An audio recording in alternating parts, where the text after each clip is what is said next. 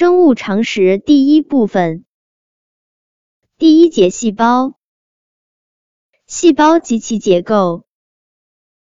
除病毒外，生物都是由细胞构成的。细胞是生命活动的基本单位。生命存在的一个重要表现是自我繁殖。细胞能通过分裂不断的产生新的细胞。细胞和生命一样。表现出生长、衰老、死亡的过程。一、植物细胞的结构和各部分结构的作用。细胞壁是透明的薄壁，用于保护和支持细胞。细胞膜的作用是控制物质出入细胞。细胞质中含有大量的物质，里面有叶绿体、线粒体、液泡等。液泡中充满细胞液。细胞核近似球形，含有遗传物质，控制着生物的发育和遗传。具有成型的细胞核的生物称为真核生物，不具有成型的细胞核的生物称为原核生物。细胞核是遗传信息库，DNA、脱氧核糖核酸是生物主要的遗传物质。细胞生物的遗传物质都是 DNA。DNA 是双螺旋结构，基因是具有遗传效应的 DNA 片段。真核生物的 DNA 主要分布在细胞核中，RNA 核糖核酸也属于生物遗传物质。部分病毒，如 SARS 病毒的遗传物质为 RNA，即非细胞生物病毒的遗传物质为 DNA 或 RNA。二、动物细胞结构中不含细胞壁、叶绿体，通常也没有液泡。第二节，微生物，真菌和细菌。一、细菌，一都是单细胞，具有细胞壁、细胞膜、细胞质等结构，无成型的细胞核，属原核生物。二、按形状大致分为球菌、杆菌、螺旋菌。三、绝大多数细菌只能利用现成的有机物，如乳酸菌，用于制造酸奶。四、靠分裂进行生殖。二、真菌。一、具有细胞壁、细胞膜、细胞质、细胞核等结构，属真核生物。部分为单细胞，如酵母菌，用于酿酒、制作面点；部分为多细胞，如青霉、曲霉，以及蘑菇、木耳等大型真菌。二、真菌只能利用现成的有机物。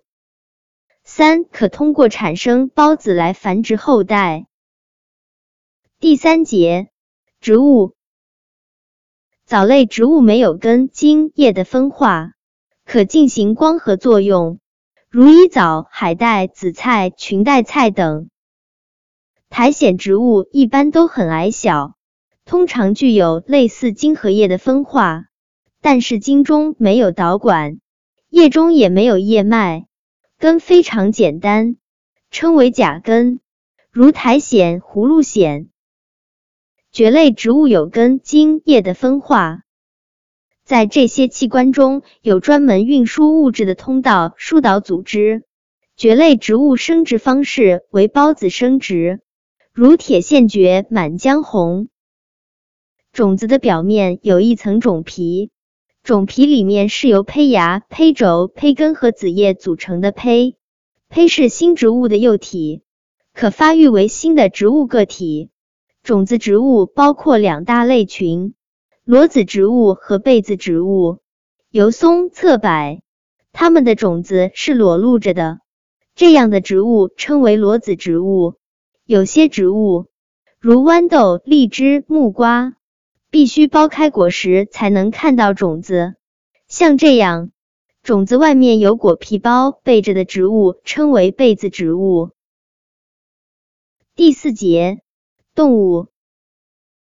一、动物分类。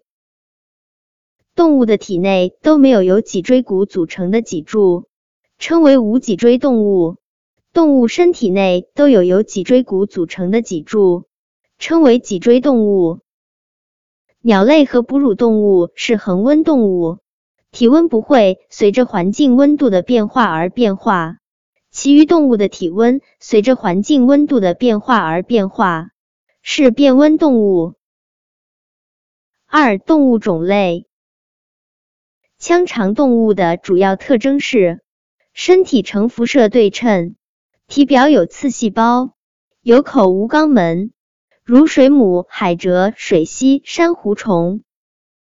扁形动物的主要特征是身体呈两侧对称，背腹扁平，有口无肛门，如血吸虫、绦虫。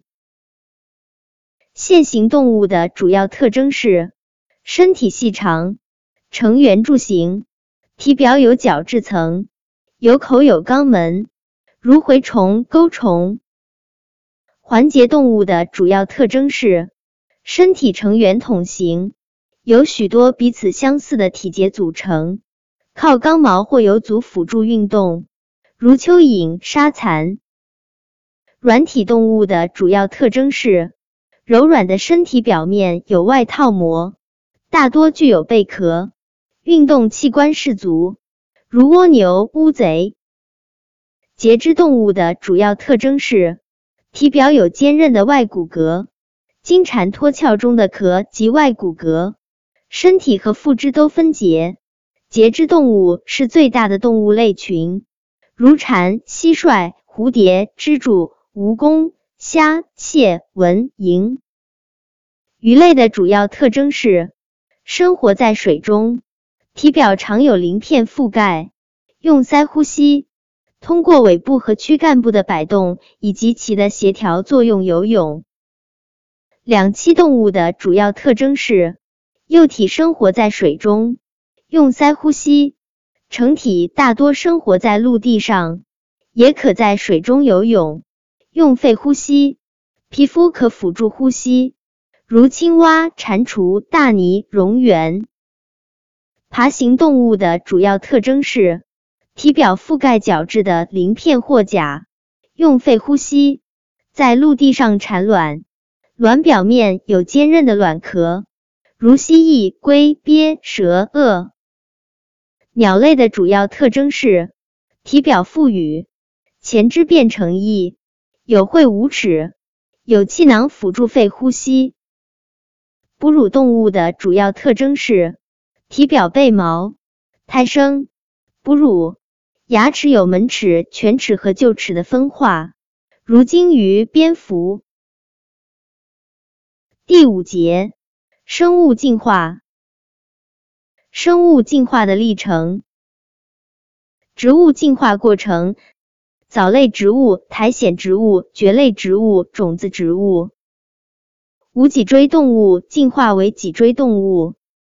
脊椎动物的进化过程：鱼类、两栖类、爬行类、鸟类或哺乳类。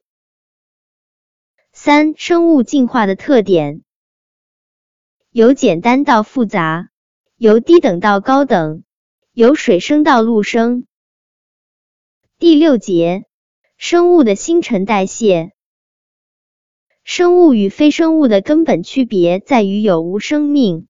判断是否是生物的基本依据为是否有新陈代谢。一、光合作用在叶绿体中进行，需要光照，原料是二氧化碳或水，产物为有机物和氧气，是将光能转化为有机物中能量。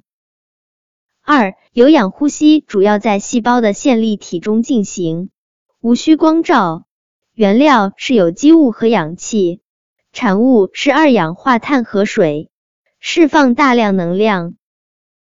三、无氧呼吸在细胞质机制中进行，无需光照，原料是有机物，产物是乳酸或者酒精和二氧化碳，释放少量能量。